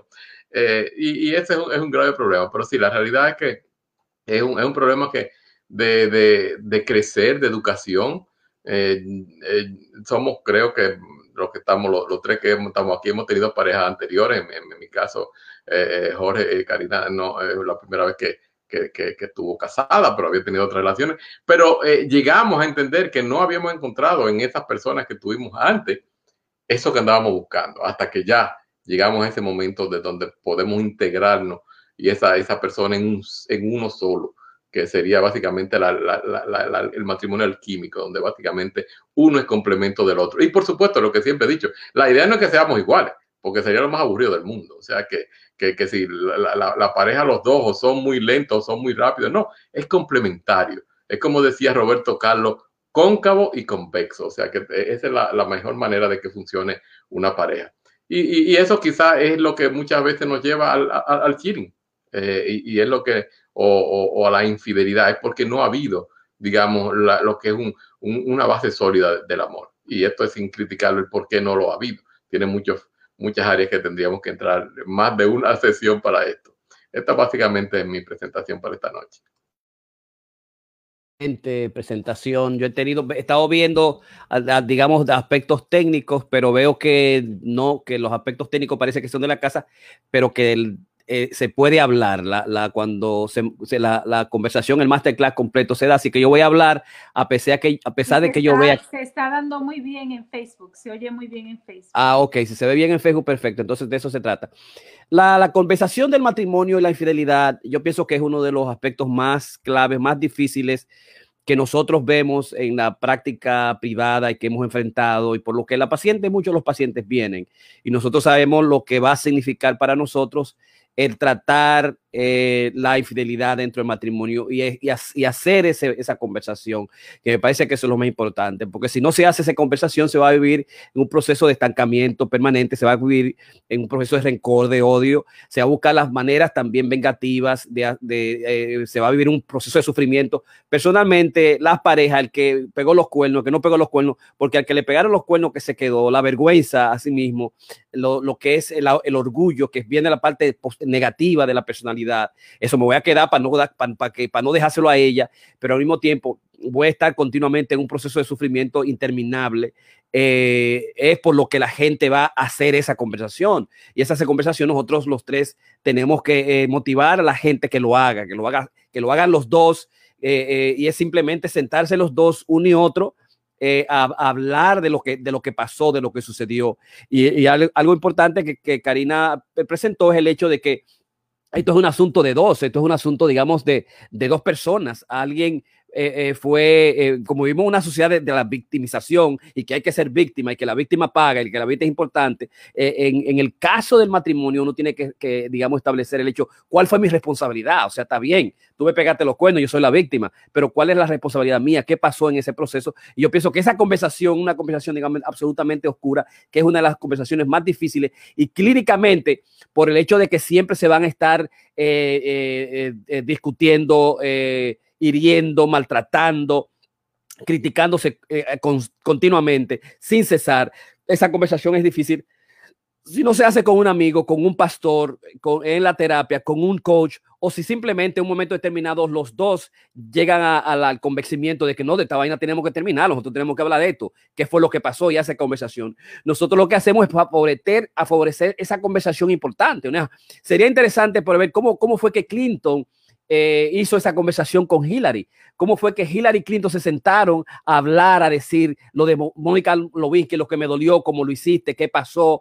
Pero digamos, si nosotros estudiamos los tres pasos del proceso clínico de, que pasan los, pacientes en el proceso de, de hacer la conversación de la infidelidad, vamos a encontrar que el primer proceso es lo que nosotros llamamos lo que es la, eh, la afinación, ¿no? no es el proceso número uno, es el proceso de la afinación, ¿no? Y la afinación no es simplemente yo voy a estar contigo, voy a estar hasta que yo me haga tono contigo, hasta que la conversación yo la siente adecuada, hasta que yo sienta que tú, me, eh, que tú has eh, pasado un proceso difícil, hasta que tú me haya, hasta que yo haya hecho todas las preguntas que yo tengo que hacer, cómo fue, cómo sucedió, la cita que se dieron, qué pasó en ese proceso, cómo fue la sexualidad, te gustó ella, qué fue lo que yo fallé, qué fue lo que yo hice mal, qué fue lo que sucedió. Ese proceso de afinación puede durar simplemente semanas, puede durar meses eh, puede durar años, puede ser un, proceso difícil, pero esa conversación tú tienes que hacerlo para afinar el, cómo se afina el instrumento, el piano, la guitarra, para que suene bien, para que yo entienda exactamente dónde yo desafiné, qué fue lo que sucedió, son los principios que establece Goma que hay que traerlo. Y, dentro del proceso de la afinación hay que parar los cuatro caballos del apocalipsis, no quedarte callado, no encerrarte, eh, eh, dejar lo que se llama el, amorillamiento, no tener una actitud completamente defensiva en torno a las preguntas que se hacen. Hay pacientes, no, ya yo lo hice, tú no, yo no tengo que darte ninguna respuesta. Si tú tienes que dar respuesta, tienes que hacer las preguntas, tienes que dar a, establecer el diálogo. Entonces, ese proceso de, digamos, número dos, para establecer ese proceso, ese, contrato especial, para yo sentir de nuevo es importante que se dé para evitar al mismo tiempo los cuatro caballos del apocalipsis, que son la crítica, el desprecio, la defensividad, el amurillamiento, que nosotros hablado mucho, que son los que destruyen el proceso de la de la relación, ¿no? Entonces, en el caso de Hillary, yo pienso que eh, eh, el proceso de la afinación lo hizo el pueblo, lo, hizo la, la Casa de Representantes, lo hicieron los senadores, lo hicimos nosotros, se hizo la investigación multimillonaria que se tuvo que hacer y se tuvo que él en la televisión afuera, adentro, en la casa, Hillary no tenía que hacer la, conversación, ella lo que tenía que hacer, eh, trabajar con él, hablar, y, me imagino que él te dijo, coño, mira cómo me trataron, viste la pregunta que hicieron, mira lo que sucedió, ahora mira la investigación que hace entonces, ese proceso de afinación se dio automáticamente entre Hillary eh, eh, y Clinton sobre el proceso de Mónica Lewinsky, todo el proceso fundamental que nosotros tenemos que hacer esa conversación. Y simplemente cuando tú vayas a hacer esa conversación, tienes que sentarte con esa persona, dame media hora, yo voy a hablar, yo te voy a dar media hora y tú vas a hablar eh, sin interrupción, digamos, y sin eh, eh, culparse, sin establecer la moral, sin la dimensión del orgullo, sino simplemente establecer los principios fundamentales que permitan al sujeto que ha, sido eh, eh chiriado, que, que, ha, que ha sido, digamos, herido con el proceso fundamental de que ha pasado realmente un PTSD, que está pasando un trauma, que, el, que el, uno de los, de, los, de los dolores más grandes que puede existir es el problema del engaño, de la mentira, del abuso del engaño, del abuso de hacer como Karina y Ramón hicieron, que muchas veces se hace conscientemente o muchas veces se presenta como yo tengo el derecho. Y entonces en ese proceso del derecho no se sabe cuánta se ha engañado, cuánto se ha herido al sujeto que sufre las mismas dimensiones eh, tormentosas permanentes muchas veces de lo que ha sido el, trastorno postraumático que sufre la gente que están en guerra, que han pasado devastaciones, traumas fundamentales. Entonces la persona que ha, que ha pasado por, que ha sido chiriada, le pasa ese proceso, ¿no? Tiene esa, esa, esa dimensión. Entonces, por eso el proceso de afinación es para que se den todos los los, los, elementos clave para que la persona escuche al otro y se puedan establecer los sentimientos adecuados en ese proceso. ¿Qué pasó? ¿Te gustó? ¿No te gustó? Eh, la ira que se dan, los, los, las iras, los reproches que se, que se dan, toda la dimensión que significó, digamos, vivir un proceso de, de engaño y mentira, sabiendo que como dice la Biblia está dos veces, o sea, eh, eh, no codicies al, al, al, amor ajeno y tampoco no, no eh, utilizar, no hacer infiel, no ser infiel, no codiciar y ser infiel dos veces y, y la problemática que eso, que, que eso significa, ¿no? Pero esa compensación el matrimonio tiene que darse. El segundo aspecto que yo pienso que es importante, que nosotros vemos y que, que debo establecer en el proceso, y muchas veces yo he tenido que los pacientes ponerlo de noche, a las 6 o a las 7, en el caso cuando estaba en el, en el, allá en el, en, el 50-30, eh, que había muchas oficinas, porque lo que se decía ahí, las ganas, la, la, la, la, agresión, la violencia con que se pasaba el proceso de afinación era absolutamente ah, difícil y se gritaba y se lloraba y se decían todos los horrores y todas las malas palabras que uno jamás pudo, digamos, pensar en este proceso, digamos, vital de establecer el proceso de la conversación. El segundo aspecto es, digamos, es la expiación, ¿no? La expiación tiene esa carga fuerte eh, en, inglés atonement y expiación es que no, mi hijo, tú me pegaste cuerno, no, mi hija, tú me pegaste cuerno. Lo único que tú puedes hacer si te va a quedar en esta familia es contarlo todo, es decirme todo. Y ese uno de los procesos más difíciles es el hecho de que uno tenga que decir exactamente, hablar qué sucedió, qué pasó, eh, digamos, expiación. Eh, y expiación tiene la dimensión de, de, lo que es la reparación. Tú tienes que hablar, tú tienes que quedarte ahí, tú tienes que no huir, tú tienes que no ser defensivo, tú tienes que ver que tú heriste a esa persona y ahora tú tienes que decirle, yo te, I'm sorry, yo te quiero, yo te amo, metí la pata, yo no quiero a esa persona, eh, eh, yo voy a hacer todo lo que yo tenga que hacer contigo, yo voy a, voy a hacer el hombre más tranquilo, voy a, la, a, la, a la iglesia todos los días, yo voy a ir a, digamos, al, al, a eh, yo te voy a comprar un yate, yo te, o sea, todo lo que tú tienes que hacer en ese proceso es el proceso de expiación, el proceso de reparación y redención. Sin el proceso número dos, en que nosotros tenemos que facilitarlo y que tú puedes en tu casa, si está pasando por ese proceso difícil, que te han pegado los cuernos, no se están hablando, está la pandemia detrás, alguien perdió el trabajo y es muy difícil, no, no, no saben qué hacer. Bueno, ya sabes qué hacer.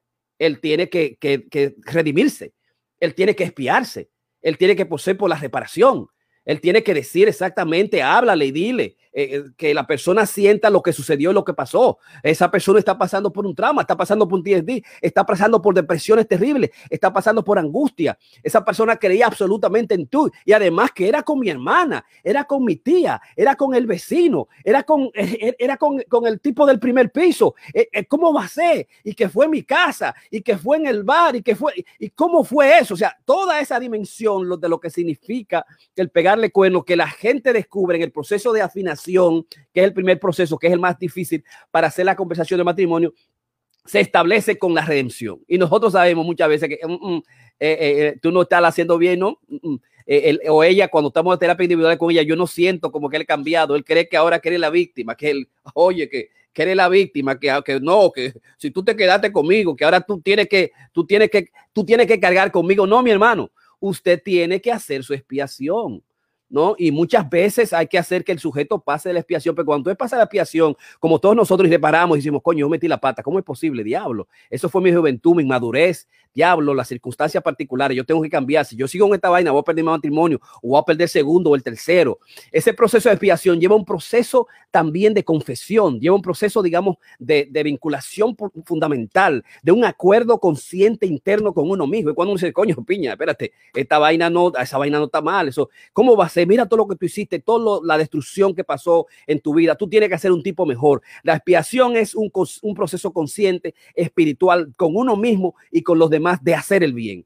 Y, hacer el bien es quedarte y pasar por el tormento, como dice Goldman eh, en, las reparaciones clínicas de terapia, pasar por el tormento de la expiación, pasar por el proceso del atonement, pasar por el proceso de la redención, pasar por el proceso tormentoso, uno de los más difíciles que los clínicos puedan ver y que usted si hace ese diálogo en la casa se va a encontrar que va a ser absolutamente difícil, pero que él tiene que hacerlo y que tú tienes que hacerlo. ¿No? buscar a, un tercero o hacer la conversación fundamental y ver que, pero doctor, yo voy a tener que hablar de eso. Bueno, doctor, yo tengo que decir eso. Y doctor, yo tengo que pasar esto. Si tú tienes que pasar toda esa vaina, si tú la quieres, tú quieres mantener tu matrimonio, tú quieres volver de nuevo. Hay gente que dice, no, mi hermano, yo no voy a permitir esa vaina. Yo, yo pegué cuerno, yo no vuelvo con esa tipa. O esa tipa me va a engañar, va a haber un lío, no vamos a ser feliz, me va a hacer un lío, yo no voy a entrar ahí. Yo la, además, yo la conozco a ella. En cualquier momento me va, me, me, va a pegar los cuernos de nuevo, me va a hacer una vaina. Yo pegué el cuerno, me encontraron, yo me voy a ir. Hay gente que no pasa por el proceso de, de expiación, por el proceso de afinación, de entonación. ¿Qué fue lo que sucedió? Que ya no existe amor, que te distanciaste de mí, que ya no somos el mismo, que, que somos distintos, que cambiamos, que, ya tú no me miras como antes, que ya no es lo mismo vaina. ¿Qué fue lo que sucedió? Que, que, tú, eres, ah, tú eres un nice guy. Lo que pasa es que tú eres un nice guy. Tú te pareces como mi hermano. Yo te quiero tanto. Ay, entonces por atrás ya tú sabes todo lo que eso significa. Entonces, el proceso de expiación va encaminado y a menos que nosotros no veamos eso y que tú veas eso cuando esté en, en tu casa haciendo el diálogo con, con, el, con el amigo, con el coach, con el terapista, con el clínico, con el profesor, con el, con el pastor, eh, y debe pasar en ese proceso en que tú digas, bueno, yo siento que sí, que, que él estoy afinado conmigo, yo lo vuelvo a sentir, lo vuelvo a recuperar. Y entonces cuando él vuelva y se redima, entonces sí, hay otro tercer proceso y es el proceso, digamos, que es el proceso final que muchas pacientes le toman mucho tiempo. Hay algunos que no le toma tanto tiempo porque realmente, oh, el, el hecho de que ella estado con otro de alguna manera se incentiva, se aumenta la conversión eh, se aumenta en la conversión sexual, la fantasía hace que en vez de hacer una mutación, eh, hacer una castración, una disminución del deseo, a un aumento excesivo y se comienza a ver la ninfómana, la que le gusta el sexo, el que le gusta el sexo y comienza a amar al otro y a querer al otro y hacerle cosas y hacerlo tres veces al día y cuatro días por con la dimensión de hacerlo mejor que la otra, eh, con la dimensión de la culpa. Y en muchas ocasiones el proceso, digamos, de, de la otra, el, la, las citas con la otra, eh, en, en, los hoteles con la otra, él, ella quiere o él quiere que, él, que ella traiga esa vaina, que tráeme esa vaina. Yo quiero hacerlo como tú, lo que tú lo hiciste. Si tú le hacías sexo oral, yo quiero hacer. Si tú hacías sexo oral, yo quiero que tú me lo hagas ahora. Y de repente esta tipa se ha cometido un monstruo, eh, un monstruo sexual. Digo, coño, pero así era que yo, que, así era que yo te quería. ¿Y qué lo fue que pasó? Debí yo esperar, el, el debí yo esperar, digamos, el proceso de, la infidelidad para que esto suceda, para despertar la sexualidad. Eh, eh, en muchas ocasiones eh, se da la, tercera fase, se da de esa dimensión, de la dimensión de la curiosidad, de la, de la incitación sexual, de volver a retener, a tener unas relaciones particulares, personales, de establecer la conversión, es que gozarse al otro, o de alguna manera, como dice un libro nuevo que yo compré, que es, digamos, es el, el de, de, la doctora Susan Block, el Bono, el Bonobo Way, The Evolution of Peace Through Pleasure, la evolución del placer a través de la evolución de la, de la paz a través del placer. Y ella dice que eh, los bonobos eran los, los, monos que son polígamos, que, que, lo que hacen se viven haciendo, cogiéndose uno con otro y, y lo hacen a través de establecer la paz, eh, el sexo, darle sexo al otro, al que viene, al de al lado, al, al, primo, al, al, que vino ahora, a todo el mundo para mantener la paz, para que no se, para que no se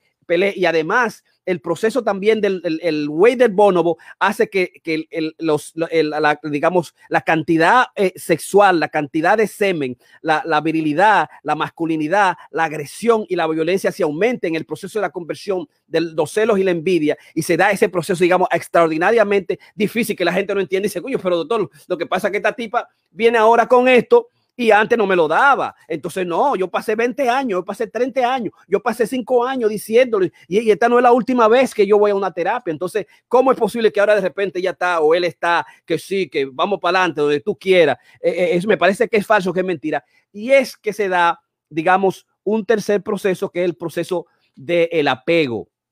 Al final del día, el paciente que pasa por la, la afinación de la pareja, que comienzo a entenderlo mejor, que paso por el proceso de expiación, redimirme y yo notar que el tipo cambió, que fue situacional, que fueron una circunstancia, que la explicación de lo que sucedió, del cuerno cómo sucedió, que cuál fue la culpa, yo ver mi culpa y la culpa de ella, entonces yo puedo apegarme. Y por eso muchas pacientes yo le digo, no, espérate ahí, eh, si ella no quiere sexo, no, le, no, te, no te aguanta con eso, si quieres que ella tú duermas en otro lado, vete por otro lado, no va a pasar como el bonobo way. el bonobo way no pasa así, usted me pegaste los cuernos, usted va a dormir, va a la izquierda, nos vamos a divorciar, usted va a poner su mamá o su hermano, usted se me va de aquí. El, el, el, el, bonobo way solamente sucede en algunas circunstancias, pero sucede. En la mayoría de los casos lo que va a hacer es el desapego y la tercera fase es el apego una vinculación íntima, sexual, un agarrarse las manos, un volver a acostarse, una hacer, comenzar a hacer dating, un comenzar a salir, a, a,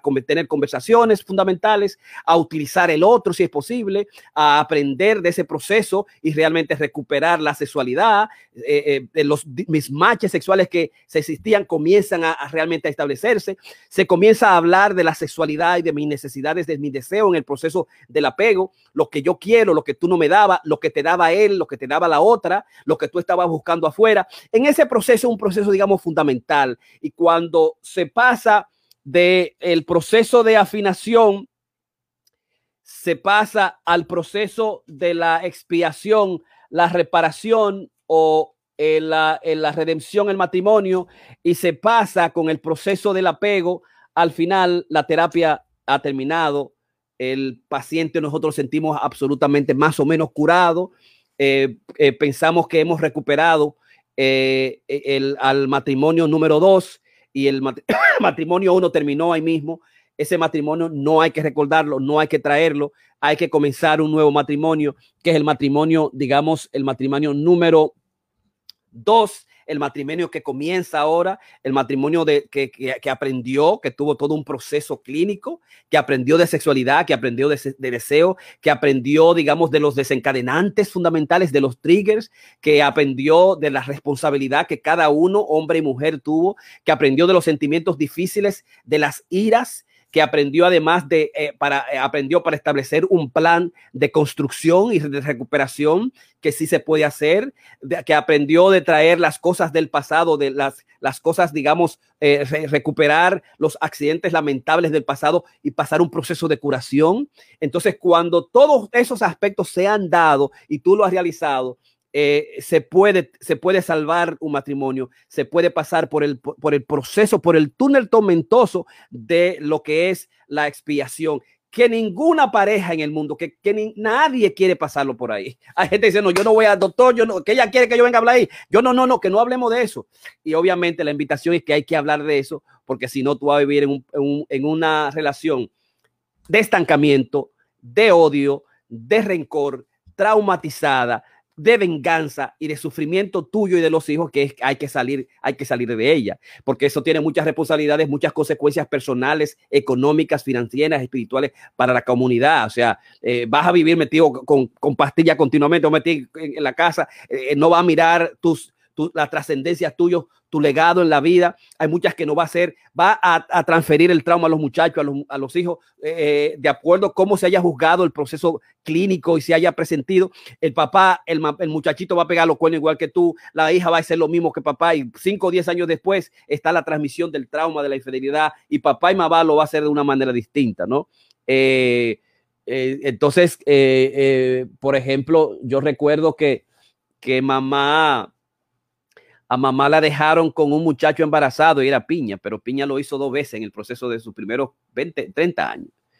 Que, eh, que ¿verdad? entonces hay que recuperar eh, el, diálogo y hacerlo de una manera eh, inteligente y especial, porque si no se da, el trauma se repite y se repite hasta, la, hasta la séptima, a la, séptima generación, ¿no?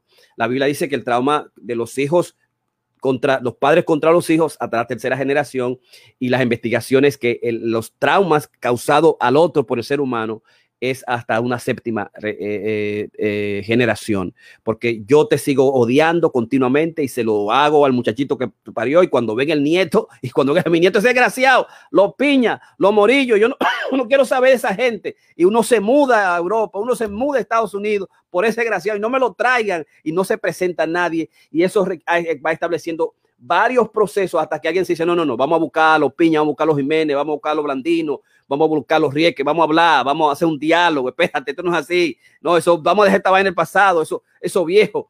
Eh, eh, no, no, no, vamos a recuperarnos. ¿Quién fue el hermano? ¿Dónde el tío? ¿Dónde está mi primo? Vamos a buscarlo. ¿Qué fulanito que fue? Lo que hizo tu abuelo es un desgraciado. Eh, vamos ahora a recuperar las cosas. Y eso es muy difícil, ¿no? y eso es muy difícil, pero tenemos que hacer el, el digamos, la, conversación del matrimonio y la infidelidad. En el caso de Hillary eh, Clinton y Mónica Lewinsky, ella no pudo hacerla, yo tuvo que hacerla.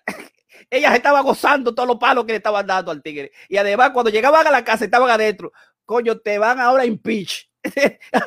Ojalá te impeach por tan desgraciado. Ojalá te agarren y te quedes sin, sin, te quedes sin, sin la presidencia. O sea, el proceso de expiación lo pasó eh, eh, Hillary Clinton gozándoselo con el pobre eh, Clinton jodido y todo desesperado y por poco perder sus cuatro años siguientes, los ocho años, su legado. y por eso uno se pregunta, bueno, ¿por qué pasó con la vinculación entre Mónica, Hillary? ¿Y qué, sucedió? ¿Por qué, porque ella de repente quiere a su hombre y está con su hombre, se quedó con su hombre? Bueno, ella pudo hacer el afinamiento en el proceso, alguien se lo hizo, porque fue algo, fue, fue algo que, tú sabes lo que los millones que se dio para que ese tipo dijera qué fue lo que sucedió, qué fue lo que pasó, y, presentarlo en público. Ya no tuvo que hacer ninguna investigación a Mónica ni a nadie, ni buscarle la verdad, ni decirle la verdad, ni qué sucedió, qué pasó, sino todo eso, esa expiación sucedió y obviamente también la redención del mismo Clinton, que ha sido un hombre, un gran presidente y que se ha aportado a partir de ahí eh, dignamente y se ha portado con integridad y nos dio uno de los grandes, eh, eh, digamos, presidencias que nosotros todavía admiramos y que los admiramos porque está ahí y, ayudó a, Obama y ayudó también ahora a Biden, ¿no? O sea que, que funcionó ese, ese proceso entre, entre Hillary Clinton por el proceso de Mónica Lewinsky, pasando por la, los tres, las tres A, como le llama Gorman las extras, tres A que son el atonement A, el attunement A y el attachment A, que es la intimidad. Eh, en inglés, en español es, más distinto, es apego uno, expiación y afinación. O sea que afinación, apego sí, pero la expiación no está. Eh, y entonces cuando se pasa ese proceso se puede entonces volver a tener sexualidad, tener sexo, comenzar a recuperarse eh, y, se ha recuperado el, matrimonio dañado y comienza el matrimonio número dos que puede durar cinco o seis años de nuevo con crisis que bajan y viene cada cinco o seis años aproximadamente. Por eso uno tiene que ir a hacer el tuning eh, continuamente, irse a retiro, irse a vacaciones, ¿verdad? Para eh, recuperar el amor. Así que esta es mi parte del masterclass. estamos en el Masterclass 197, la conversación del matrimonio y la infidelidad. Ramón o Karina, si está por ahí. Sí, no, eh, quería traer aquí, básicamente mi esposa me mandó un, eh, un pequeño mensaje para recordarme que un matrimonio perfecto está formado por dos personas imperfectas que se niegan a renunciar la una. Yo no escuché, Karina, ¿tú me puedes decir lo que Ramón está diciendo? Karina. ¿Qué fue lo que Ramón está diciendo? Karina se salió. No, no, yo estoy aquí escuchando. Karina está adentro. Eh, repítele, Karina. Un matrimonio perfecto está formado por dos personas imperfectas que se niegan a renunciar la una a la otra. ¿Qué, fue que dijo esa pregunta? Eso fue Aida que me lo mandó, ya tú sabes. Ah. Ahora, la que yo quería traer antes para cerrar es, Ramón, repítelo. Una relación perfecta se mantiene. Un matrimonio perfecto está formado por dos personas imperfectas que se niegan a renunciar la una a la otra. No, no, porque eso parte desde de, la perspectiva del, del, fracaso y del dolor. No, eso está basado en la perspectiva de, de Reiner María Rilke, en su carta a un pequeño poeta que decía, la voy a leer en inglés y lo trataré de, voy a, tratar de, de reproducirlo, dice, For one human being to love another, that is perhaps the most difficult of all our tasks. The ultimate, the last test and proof, the work for which all other work is but preparation. I hold this to be the highest task for a bond between two people. ¿Quién fue ese, Ramón? El último, ¿quién fue? Este es Reiner María Rielke en carta a un joven poeta. Son conceptos desde una perspectiva bien eh, oscura, eh, con relación y también fatalista, los dos conceptos, el de Aida y el que tú estás leyendo ahora, porque parten desde que todo lo contrario, el amor el amor no es esa condena que ustedes están proponiendo de que dos gentes imperfectas deciden quedarse y a pesar de toda la vaina que están viviendo van a ser. Yo no, yo no creo en esa perspectiva del amor, ni siquiera del matrimonio. Bueno, esto básicamente es parte, digamos, del concepto jungiano de, que uno está... Pero son conceptos realmente bajo una perspectiva, wow, too eh, dark, eh, bien, bien negativa también. No, yo no creo así. El amor es refrescante, el amor tiene que ser vida este, y permanencia también.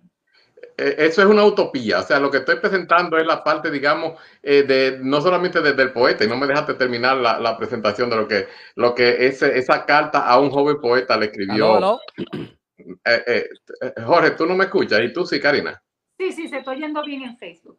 bueno, ok, entonces pues básicamente lo voy a tratar de, producir en español y es que básicamente en lo que estamos hablando es que los seres humanos somos imperfectos por naturaleza. Todos no, somos, porque eso es lo que realmente no, nos hace humanos, de lo contrario seríamos divinos, seríamos héroes, seríamos dioses. Entonces, pues básicamente lo que decía eh, eh, el poeta Rainer María Rilke es que en español sería más o menos la, para que un, un, humano, para que un ser humano esté en, en, entre en una relación de amor con otra persona, es quizás lo más difícil de todas las tareas que podamos tener. Es, es la última, es la prueba más difícil, es, es porque eh, requiere mucho trabajo y preparación. Y él dice que esta es la, es la, la tarea más difícil entre dos personas. Cada una de ellas está tratando de proteger su individualidad, pero el milagro se da siempre al final, cuando uno realmente llega al amor. En este caso, el amor que eh, ellos se dan es más de lo que el que ellos poseen. O sea que básicamente aquí, lo, contrario a lo que tú mencionabas, el, amar, el dar, el entregar es lo que realmente nos, nos une, hace crear ese, ese, ese bond, esa unión entre, entre dos personas, que precisamente extremadamente difícil. Es como decía el poeta en su eh, carta a un joven poeta. Eh, sí, ¿me, ¿me escuchan? Sí. Ok. Eh, sí, yo todavía creo y, creo y consigo que son dos eh, filosofías muy, muy oscuras este, y fatalista también. Este, quizá porque yo soy una generación muy diferente, eh, Ramón. La concepción del amor que yo tengo, yo siento que es un challenge, yo siento que es un reto, siempre lo he dicho, yo siento que nosotros somos seres humanos, que la vida nacemos en lugares diferentes, nos criamos bajo circunstancias diferentes. Queremos hacer de, de nuestras vidas un milagro juntos eh, y eso de por sí ya es un milagro. Este, pero yo creo, yo creo que no, yo siento que, que nosotros tenemos que saber este, en el proceso del perdón, en el proceso de la relación, tiene que haber un factor de dignidad. Este, y esa dignidad se establece con, la conversación, se, se, establece con entender de que sí, hay uno que engañó, pero ¿qué, papel tú juegas dentro de ese engaño? Y además, tú no te quedas en una relación para victimizarte. Tú no te quedas en una relación para, para, para, que, para, para ser el Magdaleno o la Magdalena dentro de una relación. Y yo siento que eso, muchas parejas caen en eso. Yo siento que eso es, eh, eso es injusto, este, inclusive para la persona que, cometió la, fatalidad, porque no se le puede llamar de otra forma, de, entablar una relación con otra persona. Pero yo también creo que es un reflejo este, de, de mi dinámica dentro de la relación. Y yo no podría nunca desprenderme de eso este, porque de ser así sería muy fácil eh, la conversación de la infidelidad. Hay un culpable, vamos a condenarlo, eh, ya sea que lo voy a condenar yo por vida, porque realmente muchas veces y la gran mayoría de las veces, las personas que se quedan dentro de una relación lo establecen como una condena de vida.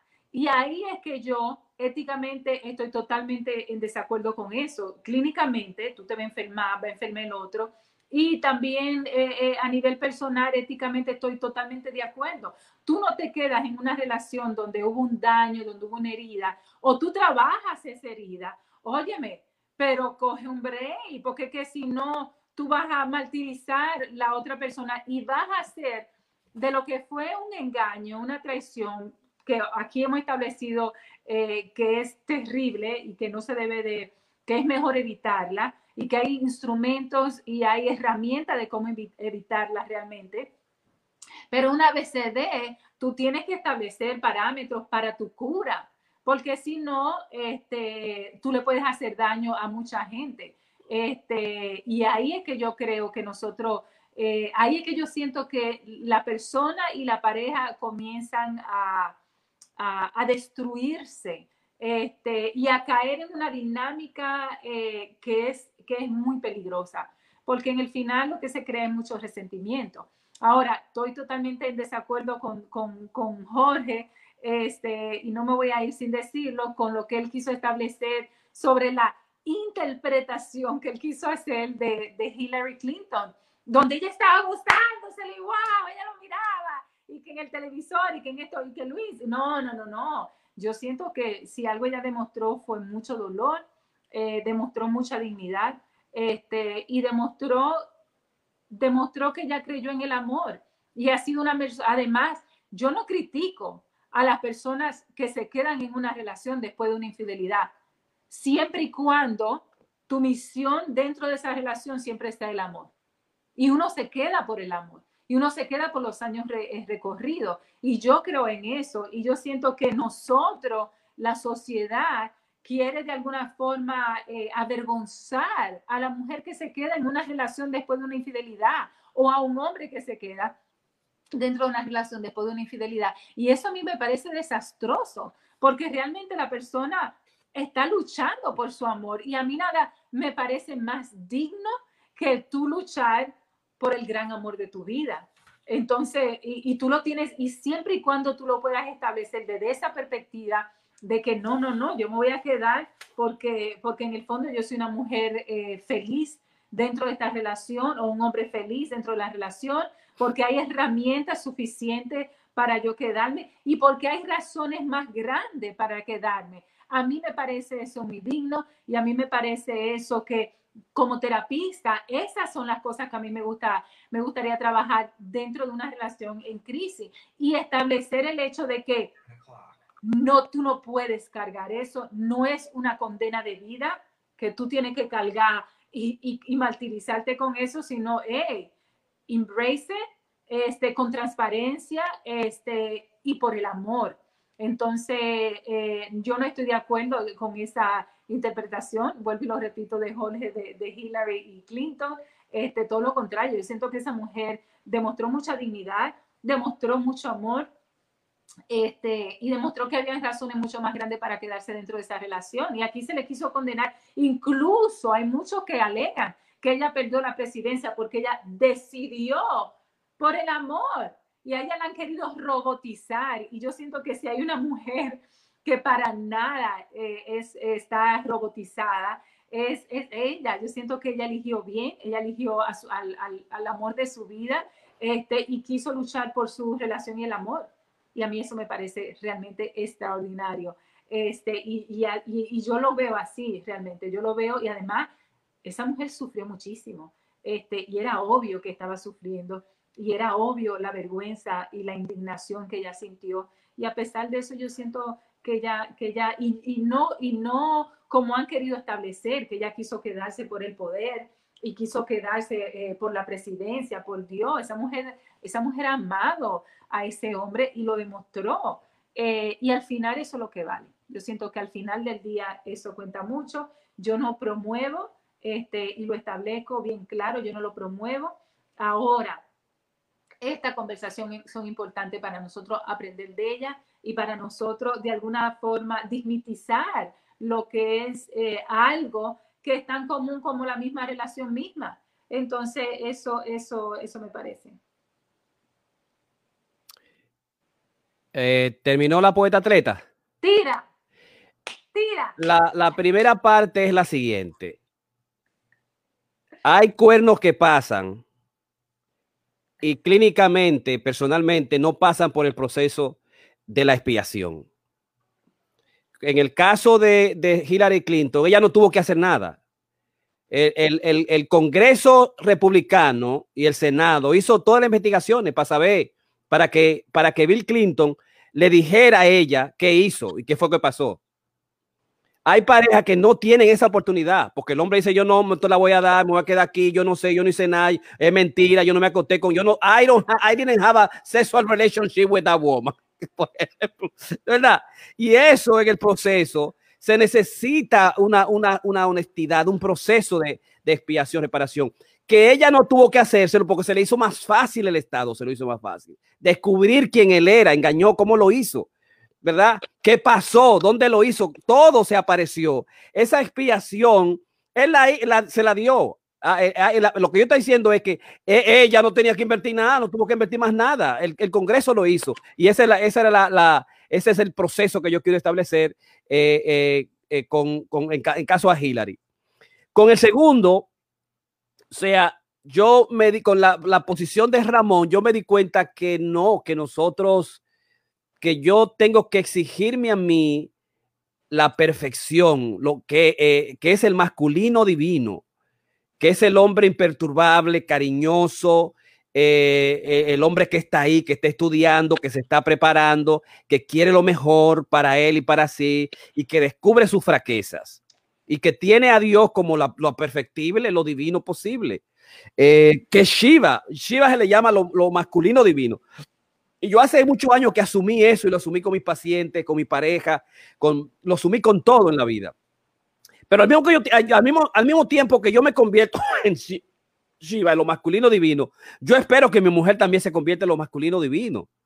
Que ella sea esa mujer que quiera ser mejor, que quiera transformar el mundo, que quiera transformarse ella más, que quiera transformar la familia, que quiera y que está bregando con ella misma, está bregando para el amor, para la pareja, para el amor, para porque es que, es que uno no se, Ramón y Aida no se van a morir ahorita, Karina y Jorge no se van a morir ahorita nosotros vamos a estar por los próximos 30, 40 años. Si nosotros nos descuidamos y nos echamos a dormir, nos cogemos coger el, el, el, COVID-19 o nos ponemos gordísimos y, y, y, obesos y nos perdemos, un año, 10 años no vamos.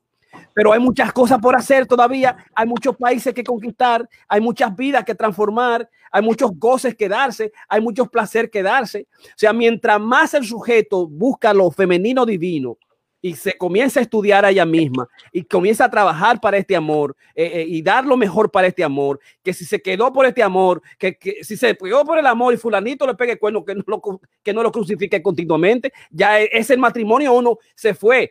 Vamos a hablar por el matrimonio dos, que tenemos otros dos, que estamos tú y yo solo aquí. ¿Qué es lo que vamos a hacer? ¿Qué yo voy a hacer ahora para yo ayudarte a ti, para que tú me ayudes a mí? ¿Qué es lo que vamos a hacer para hacer este matrimonio mejor, para gozarlo, a nivel de finanzas, a nivel económico, a nivel espiritual, a nivel de todo? O sea, no es que, bueno, tú lo pagas ahora porque eh, eh, tú me descuidaste a mí, tú me pegaste los cuernos, tú te vas a joder, yo no voy a hacer nada. Bueno, mira a ver cómo tú haces tu redención, mira a ver cómo tú te redimes conmigo. No, no, no. Nosotros los humanos somos perfectibles. Nosotros humanos, si tenemos un masculino divino, debemos asumir a eso. Porque, porque si no, va, va a aparecer la, la, rusa, va a aparecer el italiano. ¿Y tú, ¿y qué fue lo que pasó? Bueno, que tú, yo te di un chance, o es que tú no me estás, tú no me estás transmitiendo la misma cosa, porque va a volver a lo mismo. Y entonces vamos a tener que dar las explicaciones posteriormente. Bueno, que no, no, no. Eh, los seres humanos lo que hemos demostrado es que somos, digamos, perfectibles por un lado, pero que al mismo tiempo también tenemos esa capacidad de venganza. Y tercero, también nos podemos, no, no, no, nos quedamos, nos quedamos en la, en la zona de confort. Que, que, este pendejo, estas pendejas se joda. Yo no voy a hacer absolutamente nada. Y en ese proceso también uno se va y se destruye uno mismo.